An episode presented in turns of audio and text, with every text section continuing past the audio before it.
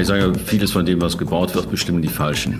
Weil äh, nicht die langfristigen Anleger, nicht die Nutzer bestimmen, was gebaut wird, sondern äh, klassischerweise die Bauträger, die Projektentwickler. Die aber natürlich dann abgerechnet sind, wenn sie fertiggestellt haben. Ob das Produkt dann langfristig funktioniert oder nicht, braucht die nicht mehr zu interessieren, weil die sind wirtschaftlich nicht mehr motiviert.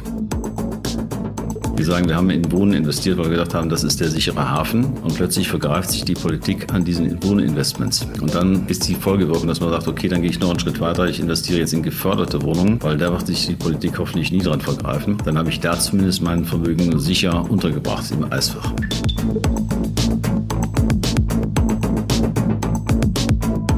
Das ist der Immobilieros Podcast von W&R Immocom. Alle zwei Wochen Helden, Geschichten und Abenteuer aus der Immobilienwelt mit Michael Rücker.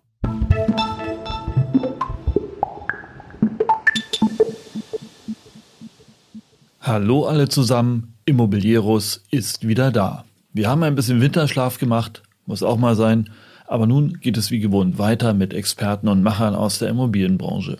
Den Reigen für 2020 eröffnet Klaus Franken. Klaus Franken ist Chef der Cartella Projektentwicklung und er ist der hohe Priester für gemischt genutzte Quartiere in Deutschland. Mit ihm spreche ich darüber, wie Cartella seine Quartiere plant und die Zielmieten errechnet, wie Mietpotenziale gesteigert werden können, was bei Großprojekten schiefläuft und warum wir eine Allianz der Langfristigen brauchen, wie optimale Regulierung aussieht, wie Sozialwohnungen und Eisfachinvestments zusammenhängen und warum man sich in der Branche keine Sorgen machen muss, Corona hin und Regulierung her. Viel Spaß mit Klaus Franken.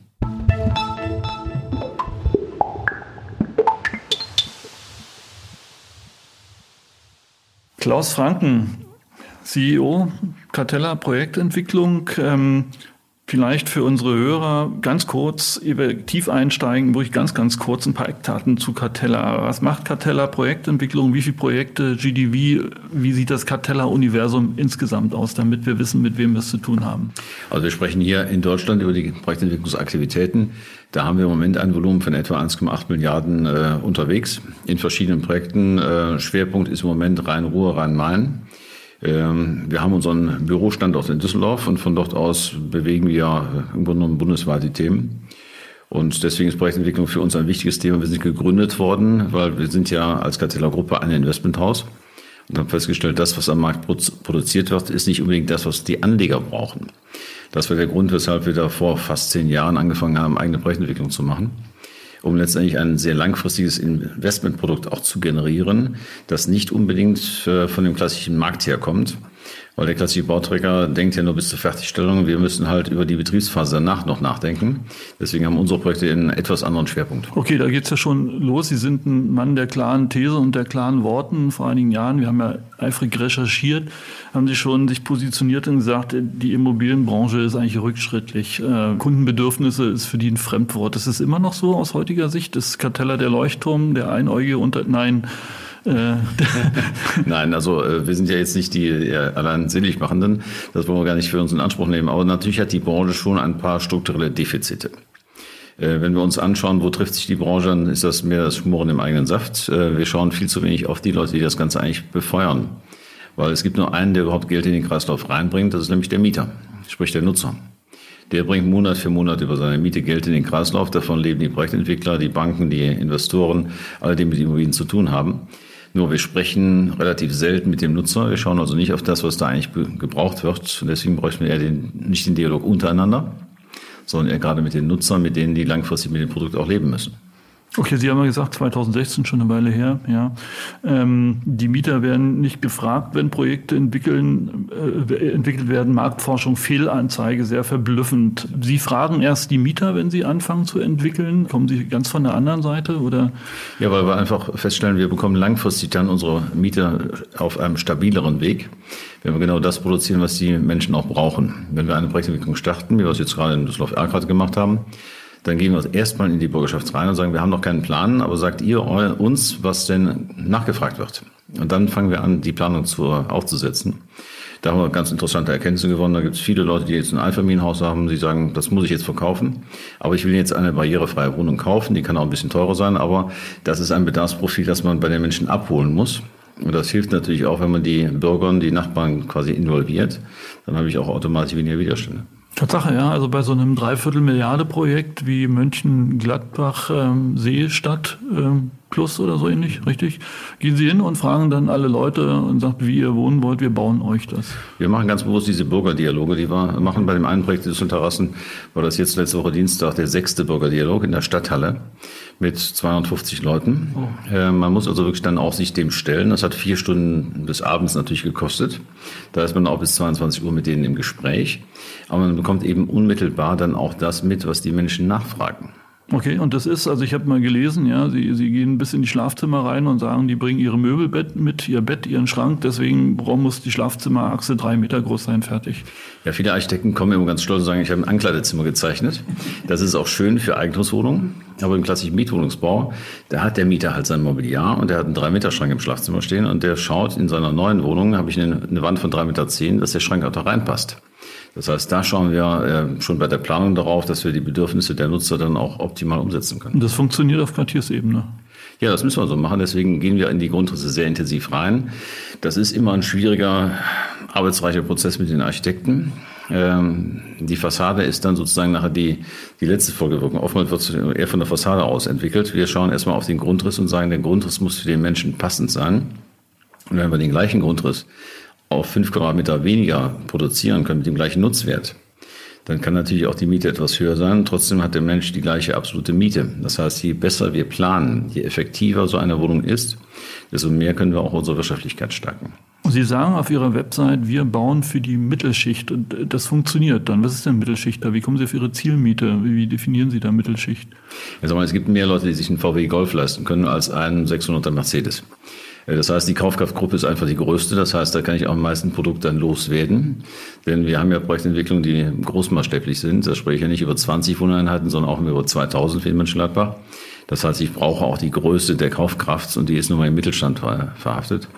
Wir gehen also nicht in das absolute Luxussegment. Also die ganz top High-End-Produkte, das können andere besser als wir. Äh, wir bauen sozusagen die Produkte, die auch vom unteren bis gehobenen Mittelstand auch nachgefragt werden. Wie ist der Zugang bei der Preisbildung? Nehmen Sie sich dann diese klassische Formel des Haushalt Netto Einkommen in Düsseldorf, teilen das durch drei und sagen, das muss rauskommen, so hoch darf die Miete sein? Oder? Das machen wir für jede einzelne Wohnung. Wir sagen, die okay. Wohnung ist jetzt geeignet für ähm, ein Single oder ein Pärchen, wie auch immer. Dann schauen wir an, was haben diese Zielgruppen für Einkommen und wie kann dieses Einkommen dann auch für die Miete runtergebrochen werden. Das heißt, wir haben keine Quadratmeter-Mietpreise im Kopf, sondern wir kommen vom Haushaltseinkommen unserer Nutzer und suchen dann auch nach Möglichkeiten, wie kann ich das Haushaltseinkommen noch besser verteilen. Beispielsweise das Thema Mobilität ist für uns sehr wichtig, weil nach der Miete ist, sind die Mobilitätskosten der zweitgrößte Posten für die Privathaushalte. Wenn ich also einer Familie durch alternative Mobilitätsangebote ermögliche, auf das zweite Auto zu verzichten, bleiben 500 Euro vom Nettoeinkommen mhm. übrig. Das heißt, meine Miete ist dann sehr, deutlich stabiler. Wir müssen also mit unserer Quartiersentwicklung auch gerade den Menschen helfen, jenseits der Wohnung ihr Leben besser zu organisieren, preiswerter zu machen. Umso stabiler ist unsere Mieteinnahme. Okay, es ist ja auffällig, wo immer man Ihre Quartiere findet, bauen Sie im Regelfall eigentlich Bahnhofsviertel. Sie sind nah an Bahnhöfen. Ähm, was ist der Grund dafür? Ist es dies, was Sie benannt haben? Oder? Also alle unsere Projekte haben Gleisanschluss. Das kennt man früher aus der Logistik. Nein, aber die Bahnhöfe sind eben Mobilitätshubs und äh, wir sehen die Entwicklung auf der Mobilitätsseite. Es wird immer schwieriger mit dem Autoverkehr. Erstens äh, steht man im Stau, zweitens ist die, die Haushaltskostenbelastung extrem, wenn ich da ein, zwei Fahrzeuge im Haushalt haben muss. Und habe ich einen solchen Mobilitätshub, äh, wo ich die Wahlmöglichkeit habe, mit dem Auto zu fahren, mit der Bahn zu fahren, äh, Carsharing in Anspruch zu nehmen oder vieles auch fußläufig machen zu können, dann senke ich die Mobilitätskosten und damit steigere ich mein Mietpotenzial. Okay, also das Mobilitätsthema ist jetzt nicht bloß das der unmittelbaren äh, Anbindung in Klammern Gleisanschluss, sondern da steckt ein tieferes Konzept dahinter. Das ist mitten in der Stadt. Das heißt, ich habe viele Angebote im fußläufigen Bereich. Das heißt, ich brauche gar nicht mehr die Transferzeiten. Ich spare Zeit, aber ich brauche, spare auch Geld. Deswegen sind diese zentralen Standorte die sind sehr viel wert. Bahnhofsstandorte haben im letzten Jahrhundert so ein bisschen negativen Charakter bekommen, aber sie sind und bleiben natürlich ein Kristallisationspunkt des urbanen Lebens. Okay. Sozusagen die Renaissance der Bahnhofsstandorte, die wir jetzt gerade erleben. Ähm, das ist ganz interessant. Ich mache mal ein bisschen Werbung für Cartella. Äh, Professor Bayerler in Ihrem Haus der Research hat im letzten Jahr eine Studie zu Mixed-Use-Projekten, Quartieren gemacht Und so ein bisschen sind Sie ja sozusagen dann der Exekutierende. Sie sind, ich sag mal, der hohe Priester des äh, gemischt genutzten Quartiers Neudeutsch Mixed Use. Ähm, wenn Sie sich das jetzt angucken, was Sie heute hier machen und das vergleichen mit einer Entwicklung vor zehn Jahren oder vor 20 Jahren, wo ist der Unterschied? Also sicherlich ist vor früher, äh, 10, 20 Jahren sind viele Immobilien für Single Tenants konzipiert worden. Die gingen dann mit einer Laufzeit von zehn Jahren in geschlossene Fonds. Das war so ein Standardprodukt. Heute wissen wir alle, dass diese Single äh, Tenant Objekte sehr schwierig sind nach zehn Jahren. Das heißt, wir müssen ja auf eine stabile, langfristige Investitionssicherheit schauen. Und das geht nur dann, wenn ich Nutzungen mische, wenn ich an Standorten bin, die eben auch ähm, zyklenunabhängig sind. Deswegen gehen wir auch in die Innenstadtsituationen. Wir brauchen einfach ein langfristig sicheres Investmentprodukt für unsere Anleger. Und das ist eben dann sicherer, wenn ich mich auf verschiedene Nutzungen abstützen kann. Wenn mal Hotel nicht so gut läuft, äh, dann ist das nicht gleich der Totalzusammenbruch, wenn es da schwierig wird, weil ich habe dann eben Büro, ich habe Wohnen, daneben Einzelhandel. Je mehr ich Mixed Use habe, umso mehr habe ich Investitionssicherheit. Das kollidiert so ein bisschen mit der Historie der Immobilienwirtschaft. Es gab immer Experten, die waren für Wohnen gut oder die waren für Handel gut oder für Hotel gut. Aber dass jemand diese Nutzungsmischung herstellt, das ist nicht die klassische Aufstellung der Immobilienwirtschaft. Das ändert sich Gott sei Dank, weil die Funktionstrennung in den Städten ist ja eigentlich schon vor vielen Jahrzehnten abgeschafft worden. Da müssen wir als Branche schnell hinterher und das hat sich in den letzten Jahren auch ganz äh, entsprechend gewandelt. Aber das setzt so voraus, dass so ein äh, Quartier letztlich einen oder wenige große Investoren findet, die dann das Thema langfristige Rendite des Gesamtprojektes äh, äh toll finden. Ja, ich sage, vieles von dem, was gebaut wird, bestimmen die Falschen. Weil äh, nicht die langfristigen Anleger, nicht die Nutzer bestimmen, was gebaut wird, sondern äh, klassischerweise die Bauträger, die Projektentwickler. Die aber natürlich dann abgerechnet sind, wenn sie fertiggestellt haben. Ob das Produkt dann langfristig funktioniert oder nicht, braucht die nicht mehr zu interessieren, weil die sind wirtschaftlich nicht mehr motiviert. Das heißt, wir brauchen die Allianz der langfristig Motivierten. Das sind die Städte, die auf das Gemeinwohl achten. Das sind die Nutzer, die damit halt leben müssen. Und das sind die Anleger, die es langfristig in ihrem Portfolio haben. Die schauen automatisch darauf, dass mehr Stabilität herrscht, entsprechend Durchmischung herrscht, so dass ich ein langfristig gutes Produkt bekomme, wenn ich nicht nur auf die Bauphase schaue. Herr Franken, so schafft man sich Feinde. Wie viele Entwickler Ihres Zugangs zum Thema sehen Sie in Deutschland? Also äh, Feinde, äh, wir brauchen vor allen Dingen gute Produkte, weil wenn wir gute Produkte haben, haben wir gute Anleger und damit auch gute Ergebnisse. Äh, wir merken aber in der Branche, dass sehr viele inzwischen äh, das erkannt haben, dass es nicht so sein kann, wie das in vor zehn Jahren vielleicht noch der Fall war. Deswegen da sehe ich schon eine sehr positive Entwicklung in der gesamten Branche. Lassen Sie uns nochmal zurück zum Quartier kommen. Sie sagten, Sie planen die Gebäude letztlich vom Grundriss aus. Der Architekt plant von der Fassade. Sie haben in Ihrer Studie das Thema Identität für so ein Quartier ganz hoch gehangen. Eins Unterthema ist das Branding, anderes aber die Architektur. Äh, wie kommt man denn mit so einem Ansatz dann zu einer äh, Quartiersentwicklung, die nicht ein Klötzchenhaufen ist? Also Quartier ist ja nicht Siedlung. Also früher kennen wir den Siedlungsbau, da war jedes Haus gleich. Ne, man musste die Hausnummer äh, großen dran nageln oder dran malen, um zu wissen, wo mein Haus ist. Äh, in der heutigen Quartiersentwicklung haben wir gerade die architektonische Vielfalt. Da haben wir sehr gute Erfahrungen gemacht mit vielen Architekten. Die laden wir zu Workshops ein.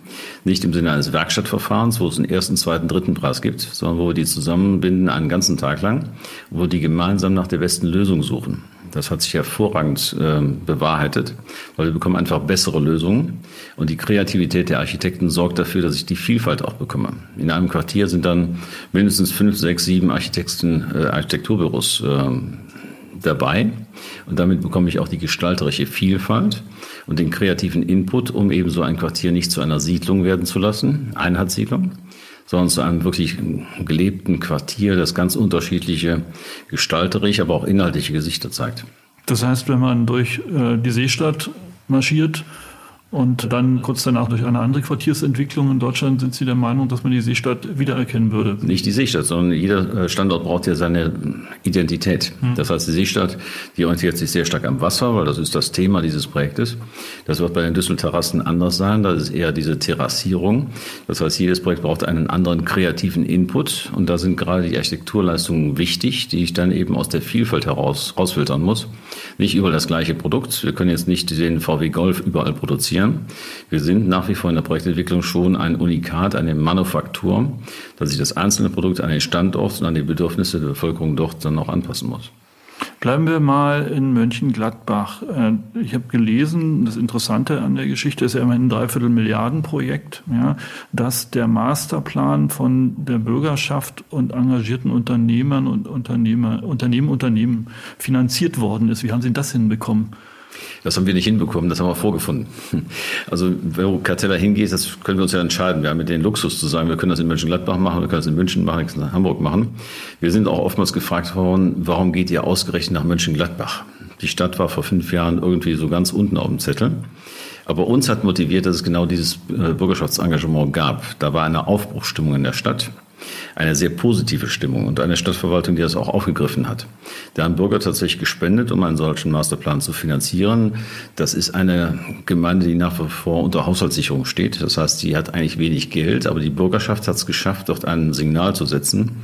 Das fanden wir sehr motivierend, haben gesagt, an der Stelle können wir investieren, da ist noch Potenzial zu heben. Deswegen ist für uns Mönchengladbach besser als München.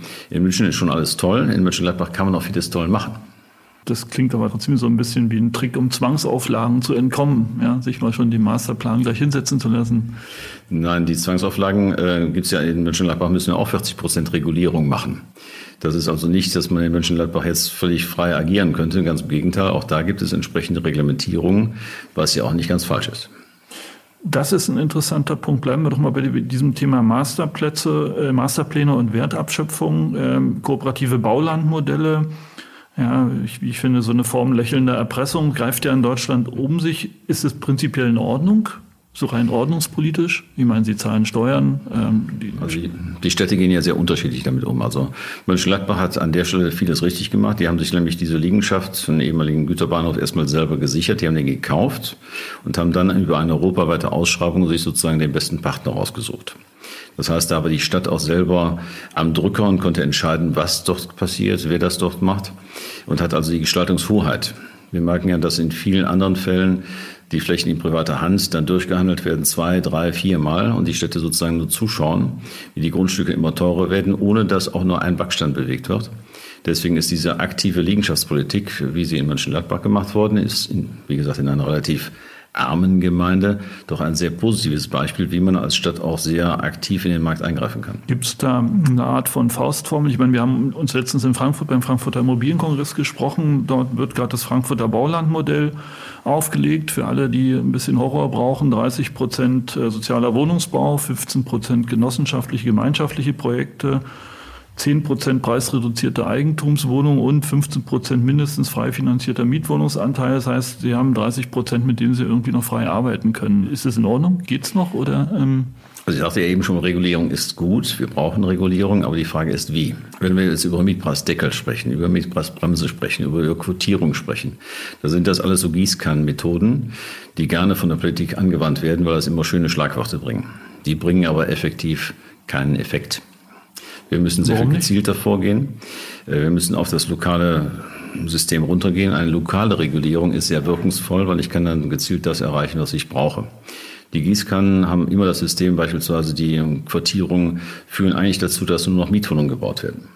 Das gibt manchmal Gegentendenzen. Wir haben einen Fall in einem Stadtteil gesehen mit einem anderen Projekt, nicht von uns, aber da gab es Bürgerproteste, weil den Bevölkerungen klar wurde, da kann ich gar nicht für meine Tochter eine Eigentumswohnung kaufen weil dann wird gesagt, nee, das ist alles schon verkauft an die Großfinanz, es werden alles nur Mietwohnungen. Das schürt dann Bürgerproteste. Wir müssen schaffen, dass wir durchmischte Quartiere haben. Deswegen dürfen es auch nicht nur Mietwohnungen sein. Und die Quotierungen gehen fast alle nur auf Mietwohnungen aus.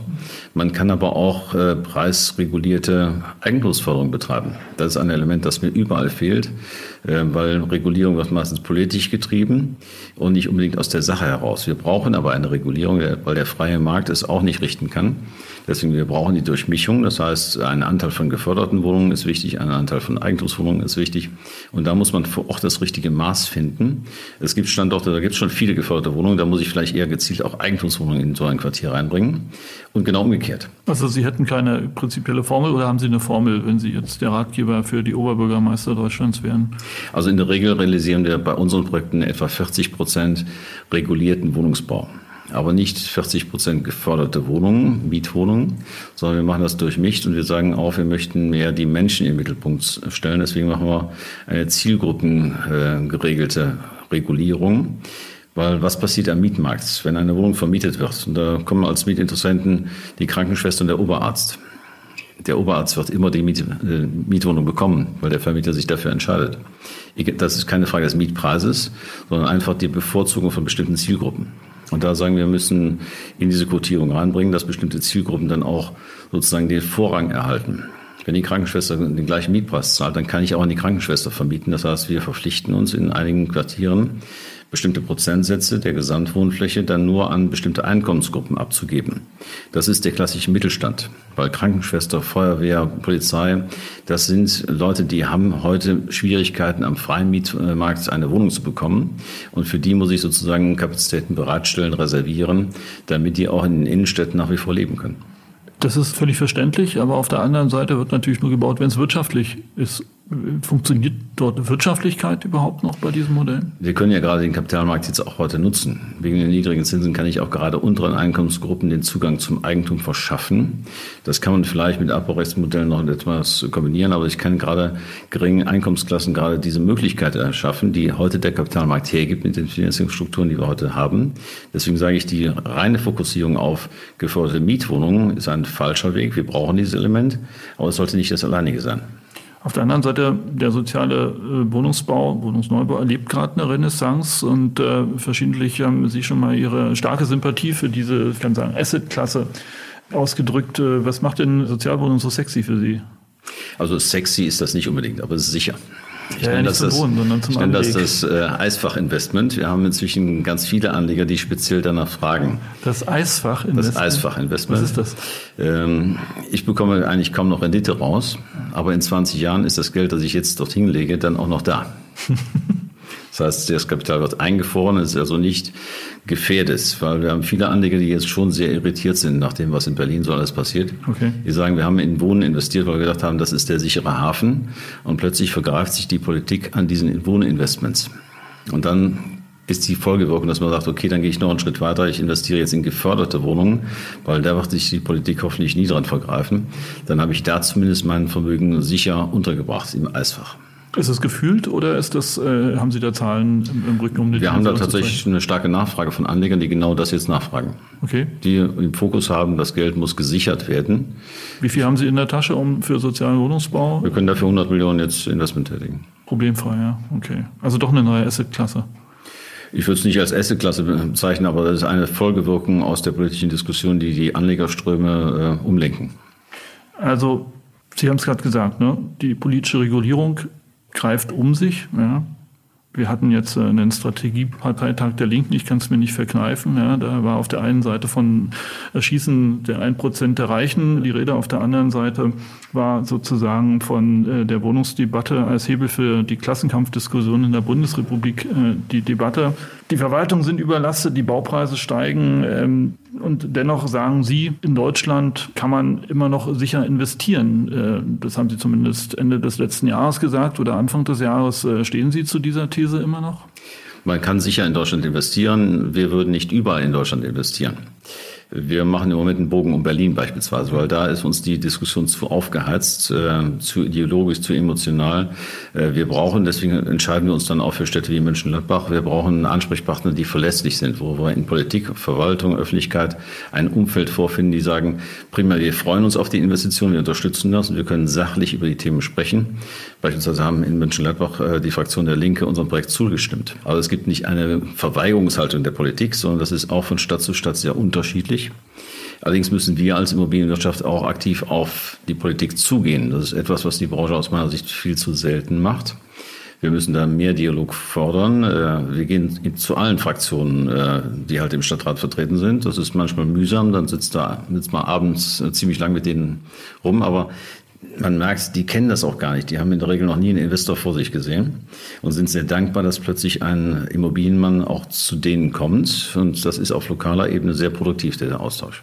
Okay, nun sind Sie vor Ort, Sie kennen sich aus, aber äh, mal drei Ruderschläge zurück. Sie sind ein schwedisches Haus am Ende des Tages. Wie sehen internationale Investoren den Standort Deutschland Stand heute? Also in Deutschland ist gerade für unsere schwedischen Anleger natürlich sehr interessant. Äh, weil es ein sehr großer Markt ist. Er steht auch nach wie vor für viel Stabilität. Und äh, wenn wir mal ähm, die Emotionen beiseite lassen, das, was wir jetzt bei Wahlen hier feststellen, ist ja noch relativ moderat, wenn man das jetzt mal in den weltweiten Vergleich stellt. Und äh, ganz aktuell den Coronavirus äh, mit allen Auswirkungen, das ist noch nicht eingepreist oder ist es äh, vorübergehendes Phänomen?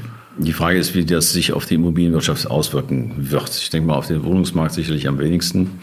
Ähm, deswegen, das ist im Moment nicht absehbar. Man muss natürlich auch das in die Relation setzen. Grippewellen haben wir auch jedes Jahr. Und wenn das Frühjahr jetzt kommt, ist das Thema vielleicht dann hoffentlich auch in ein paar Wochen dann äh, einigermaßen ausgestanden. Für die Realwirtschaft mit Lieferketten ist das natürlich ein Megaproblem. Für die Immobilienwirtschaft ist der, die Auswirkung bis dato eigentlich nicht allzu weitgehend, abgesehen davon, dass die MIPIM verschoben worden ist. Aber bleiben wir nochmal bei dem Thema Stabilität und deutscher Markt. Ähm, Sie haben ja mit äh, Grand Central in Düsseldorf ein schönes Projekt. Sieht es gerade, wenn man mit der Eisenbahn langfährt, ja, das schöne große Loch. Und ähm, im letzten Jahr ist die CG-Gruppe als äh, realisierendes Unternehmen mit eingestiegen.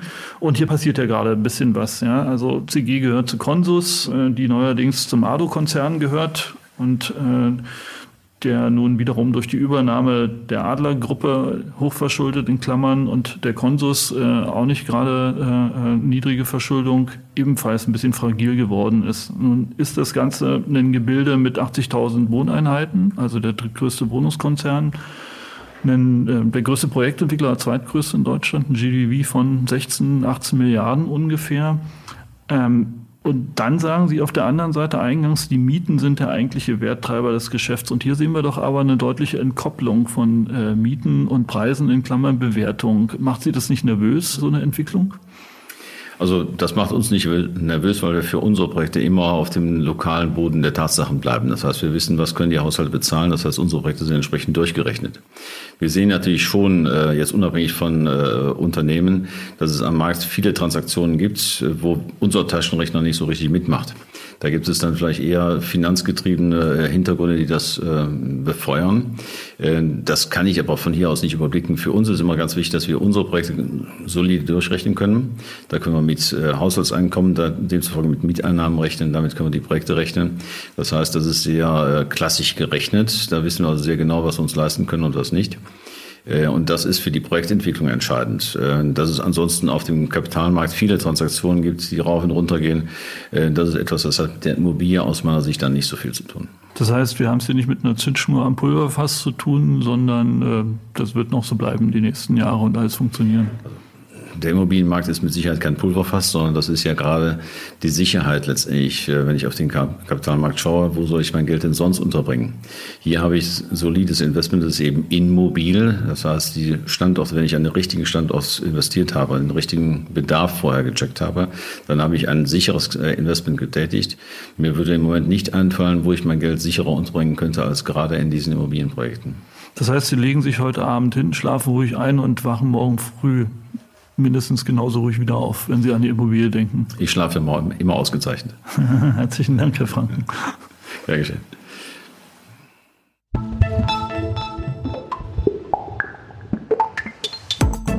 Das war Immobilieros mit Klaus Franken, CEO von Cartella Projektentwicklung. Wie immer eine Bitte, empfehlt uns weiter, liked uns auf Spotify, Deezer und Apple Podcasts. Vielleicht sehen wir uns ja auch auf dem Berliner Immobilienkongress am 25. März im DBB Forum Berlin. Auf jeden Fall hören wir uns beim nächsten Immobilieros Podcast. Bis dahin alles Gute und Tschüss, Michael Rücker.